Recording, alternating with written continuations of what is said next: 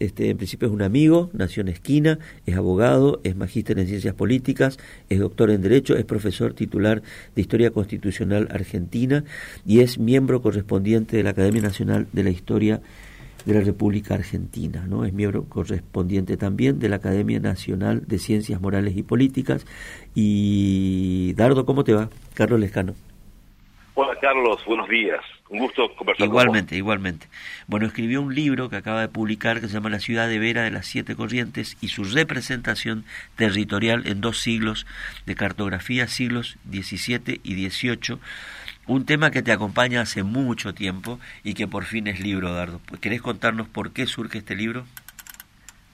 Sí, Carlos, la preocupación constante que tenemos por la historia de Corrientes y la formación de la provincia de Corrientes nos llevó a analizar diversos aspectos documentales y en esta oportunidad, de hace muchos años, eh, estoy abocado hacia el estudio del espacio territorial como factor de poder en la provincia. Como sabemos, el poder se configura de diversas maneras de acuerdo a su relación. De acuerdo a la relación poblacional tiene un impacto y cuando el poder se relaciona respecto al territorio tiene otro, el federalismo, por ejemplo. El federalismo, para configurar el federalismo, es una relación entre el poder y el territorio. Y en esa relación surge la debilidad del federalismo o no mayor distribución del poder en el territorio, mayor federalismo, menor distribución del poder en el territorio, mm, eh, eh, hay una centralización del poder. En ese marco, en esa preocupación general, comenzamos a analizar y a trabajar con el tiempo, a investigar los aspectos de la universidad, de la Junta de Historia, hace varios años, eh, el rol que tenía el Estado en la el, perdón, el rol que tenía el territorio en la configuración de la provincia de Corrientes. Y la pregunta inicial, Carlos, es ya, eh, ¿cómo hoy la provincia de Corrientes tiene el territorio que tiene? ¿Por qué tiene esta forma y cómo se fue configurando? Y para eso tuvimos que eh, eh, bucear ya a lo largo de la historia y entrar específicamente en un manejo documental diferente, distinto, que son los mapas antiguos.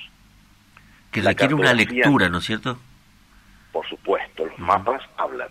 Claro. Los, los mapas como cualquier documento, los mapas como un escrito, como un periódico, los mapas están expresando una intención de aquel que hizo el mapa. ¿Y cuáles fueron los primeros mapas que tomaste en cuenta? No vamos a decir si, hay otros anteriores, sino cuáles tomaste en cuenta. ¿Cuál fue el, ¿Cuáles fueron los primeros y qué señalaban? Sí, lo, lo, que, lo que tratamos de describir en este libro es cómo a partir del siglo mm, 17 y 18, la ciudad de Corrientes, la ciudad de Corrientes, la ciudad de Vera, era vista por los cartógrafos europeos como la ubicaban en este mar inhóspito territorial que era la cuenca del Plata, cómo la ubicaban y cómo la dibujaban en los espacios de sus límites. Y a partir de, y recién el primer mapa en donde aparece la identificación cartográfica de la ciudad de Vera, la ciudad de Corrientes, va a ser un mapa, un planiferio, un mapa del mundo de 1611.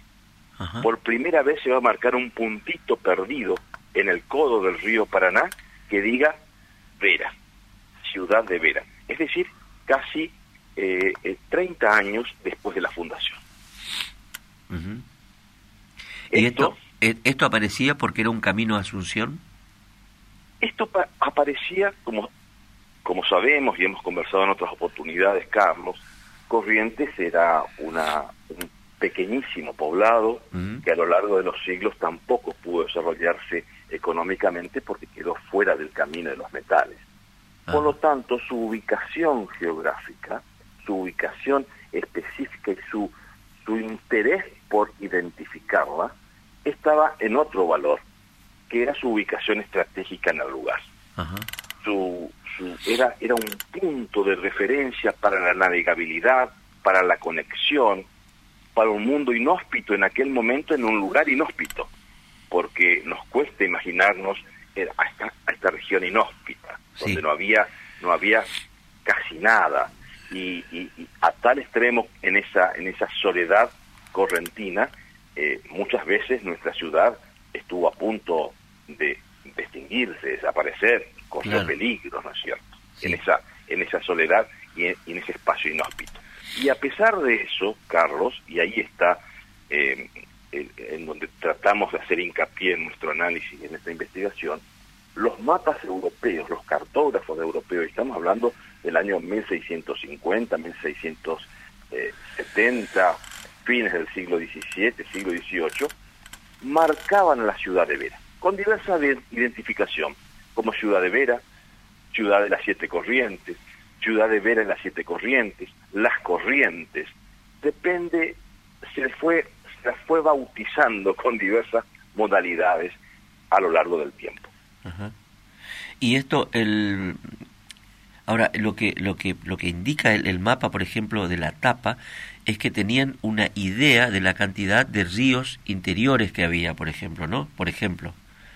Una de las características fundamental e identitaria de los mapas antiguos es la hidrografía, ah.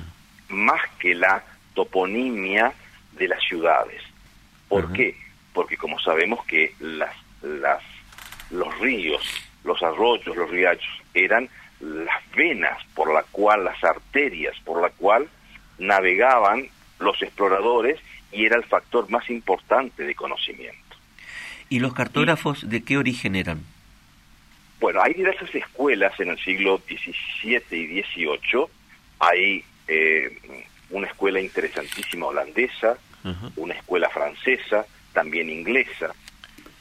Con respecto, lo que pasa es que los mapas, Carlos, eh, eran un factor de poder.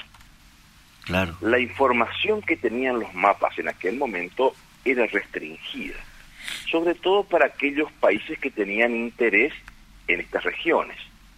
Por ejemplo, vamos a poder observar que mapas portugueses y mapas españoles editados de esta región eran muy pocos, salvo los jesuitas.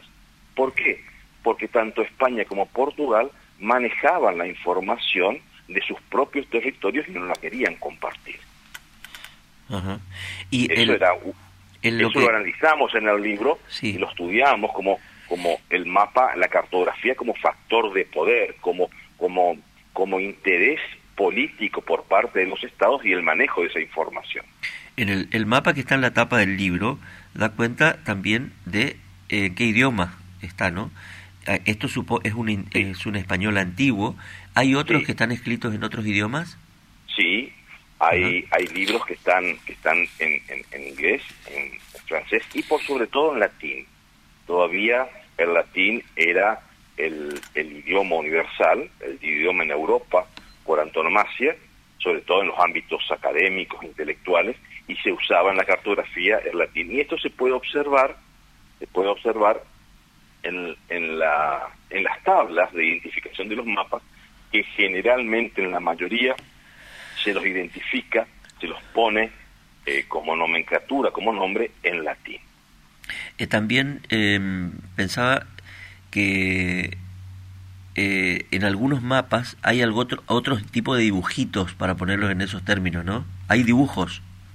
Sí. ¿Eh? Por ejemplo. Porque en aquellos años, en aquellos años, Carlos, el mapa, además de tener sobre un escritorio un mundo desconocido que existía, es decir, para el intelectual europeo ver América en su casa era la única forma la cartografía antigua. Sí. Y esa cartografía, para que sea atrayente, para que sea seductora, debía tener una matriz artística también. El mapa debía ser bello. Por eso se contrataba, el cartógrafo contrataba y los editores cartográficos a artistas para que hagan las planchas. Ah, de esa manera confeccionaban cartuchos o, o tabulaciones realmente eran obras de arte que expresaban animales, eh, em, em, personajes eh, místicos, eh, em, aborígenes, con colores llamativos, los mapas se pintaban a mano. Ah. el mapa salía de la editora, salía de la impresora en las planchas y se los vendía en blanco y negro y aquel que quería colorearlo porque quería ponerlo en un mural en la casa o quería poner un atlas coloreado, pagaba a un pintor para que ese pintor le pusiese los eh, colores más referenciales o llamativos en ese mapa. Respecto a los animales, a las referencias que lo ponían en, en, en, los, en los espacios territoriales inhóspitos o en los mares, ¿no es cierto? Los mares que todavía existía esa idea eh, mitológica de esos seres desconocidos submarinos que salían para atacar a los marinos estaban reflejados en los mapas. Eh, algunos, eh, la descripción, y con esto redondeo la idea, Carlos, la descripción de, de animales que, que por descripciones metafóricas los primeros exploradores veían, contaban en Europa y, lo, y, y la imaginación del dibujante lo trataba de representar. Claro, claro. ¿Los cartógrafos viajaban en esos barcos? No. Ah. Esa es también otra cuestión eh, muy, muy, muy llamativa y muy interesante. Los barcos, eh, eh, en caso de España, había, había disposiciones por el cual todos los navegantes, todos los, los, los, los barcos, las expediciones, debían tener a cargo un registro, que ese registro debía estar tomado de todo, tomar y absorber todos los, los nuevos acontecimientos que ve, los sucesos especiales, los las referencias geográficas eh, y físicas de los lugares nuevos que iban, y al regresar a España, iban a la casa de contratación en un y, ahí había un departamento especial que se llamaba el Padrón Real. Era obligación de todo barco que llegaba de las Indias transmitir la información que tenía. Y esa información verbal o esos bosquejos manuscritos que podían ser los encargados de los mapas para llevar los registros, eran volcados a este padrón real que conformaba los mapas verdaderos para los futuros navegantes que cuando visiten esas zonas ya tengan una referencia cartográfica. Por supuesto, por supuesto, y con esto es de la idea, Carlos, sí, sí. por supuesto, los mapas que nosotros utilizamos y utilicé para la, para la investigación son mapas editados, mapas que ya han sido filtrados y salida la información del Estado y han sido publicados por grandes editoras europeas. Claro. Ahora, qué increíble esto, ¿no? Estas, estas capas de escritura, porque es alguien que viene, que tiene como una bitácora en el barco, que toma nota, que es probable que haga algún apunte también gráfico, y luego eso viaja allí se, se, relaciona con otra persona que toma otra nota para luego ser trabajada otra vez en un mapa. Este camino, ¿no? ¿Cuánto, cuántos, cuánto se perderá, cuánto, se habrá perdido en el camino, ¿no? Sin embargo, el registro queda, ¿no? Esto es, maravilloso, ¿no? Es tal como lo describís. Ocurre eso. Eh, y, es apoteótico es también. Impresionante. Eh, Carlos, cuando, cuando la expedición de, de Magallanes y el Cano por primera vez, y esto es anecdótico, ¿no? Porque esto es mucho antes de la fundación de Corrientes y no está, no está en el libro, pero lo cuento en forma anecdótica. Cuando eh, sale la expedición de Magallanes y el Cano, que va a ser la primera eh, expedición que va a circunvalar el globo terráqueo, eh, había un, un, un agente, un enviado, un referente del rey, que en la expedición que no tenía la orden expresa, solamente expresa, de llevar un registro de las cosas que veía. Él en cualquier circunstancia, por orden directa del rey, no podía hacer ninguna otra actividad, solamente eso. Y después de los dos años y medio, casi, casi tres, de, viaje alrededor del mundo, cuando llega en su, porque pudo sobrevivir, lo primero que hace es llega a España, le entrega al rey la, los baúles llenos de los registros de los nuevos lugares que han visto y que puedan ser registrados. Es eh, increíble esto, esto, esta relación de la información con el poder, ¿no? Totalmente, y es determinante el poder, Carlos, determinante. Es impresionante. Ahora, ¿cómo esos, esos, eh, qué tamaño tenían? Variaba, variaba de acuerdo a la importancia de la edición. A partir de mediados del siglo XVII mm, comenzaron a salir los atlas, sobre todo en, en, en, Flandes, sobre todo en, en, Holanda, que hay una escuela cartográfica de gran importancia, y a partir de ahí, a partir de ahí comienzan a emerger los, los, grandes, los grandes mapas, mapas murales, pero si no eran mapas confeccionados para libros, desplegados, algunos tienen escasa dimensión, como, como pueden ser 20 centímetros por 40, y hay mapas que tienen 90 eh, centímetros por eh, un metro 20. Todo depende de la edición. finalmente, estas tus fuentes son propias y, de, archivos, ¿de dónde son? Sí, las fuentes, por supuesto, como eh, lo conversamos al inicio de, este intercambio de palabras, eh, Carlos, de nuestra conversación, eh, este es un trabajo que yo estoy aproximándome hace muchos años y las fuentes son variables, son variadas. Hay mapas, hay mapas que forman parte de mi colección personal, hay mapas que son, eh, están solamente, hay, hay dos o tres ejemplares eh, en, en el mundo que están en algunos museos y en algunas bibliotecas, que por supuesto sus reproducciones son, son digitales y están en, en la web, por lo cual se puede acceder y ver y pero lo, lo, lo, lo, sobresaliente de todo esto es que eh, no son mapas de corrientes, no son mapas de la ciudad de Vera, son mapas de un continente que yo eh, eh, tuve la osadía de, como un relojero, tratar de visualizar la pieza más chica y ver a Corrientes en ese universo. Sí, sí, sí. Y cómo se la marcaba Corrientes, cómo se la identificaba, qué nombre se le daba y qué territorio se le otorgaba. Por supuesto, esto variaba de acuerdo al cartógrafo, de acuerdo al país y de acuerdo al interés de aquel que quería mostrar el mapa. Dardo, recuerdo que en el 2013 o 2014 hicimos juntos, este, vos con, tu, con tus mapas, una muestra en el Museo Martínez, ¿no? La Casa Martínez, que puede ser como un casi un borrador de este libro, ¿no? Claro, ¿Eh? claro, y además no y vos señalabas justamente esta esta situación, además en el texto que escribiste que era Corrientes estuvo siempre en el mapa. Desde el comienzo Corrientes estuvo en el mapa, ¿no?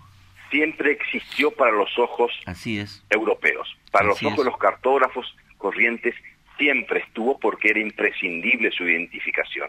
Y es cierto, hicimos esa exposición, recuerdo hace algunos años ya, para los correntinos, me acuerdo en, el, homenaje del Bicentenario, en el cual con una actividad tuya pudimos exponer eh, algunas decenas de mapas, se ha hecho un, catálogo, sobre sobre eso, Muy que quedó simple, ¿no? Muy simple, pero hubo muchas muchas escuelas que fueron a ver la muestra, que estábamos bien. Para poder difundir lo que significaba el territorio correntino en la época colonial. ¿Esto, se, bueno, ¿esto se presenta en algún lugar, Dardo?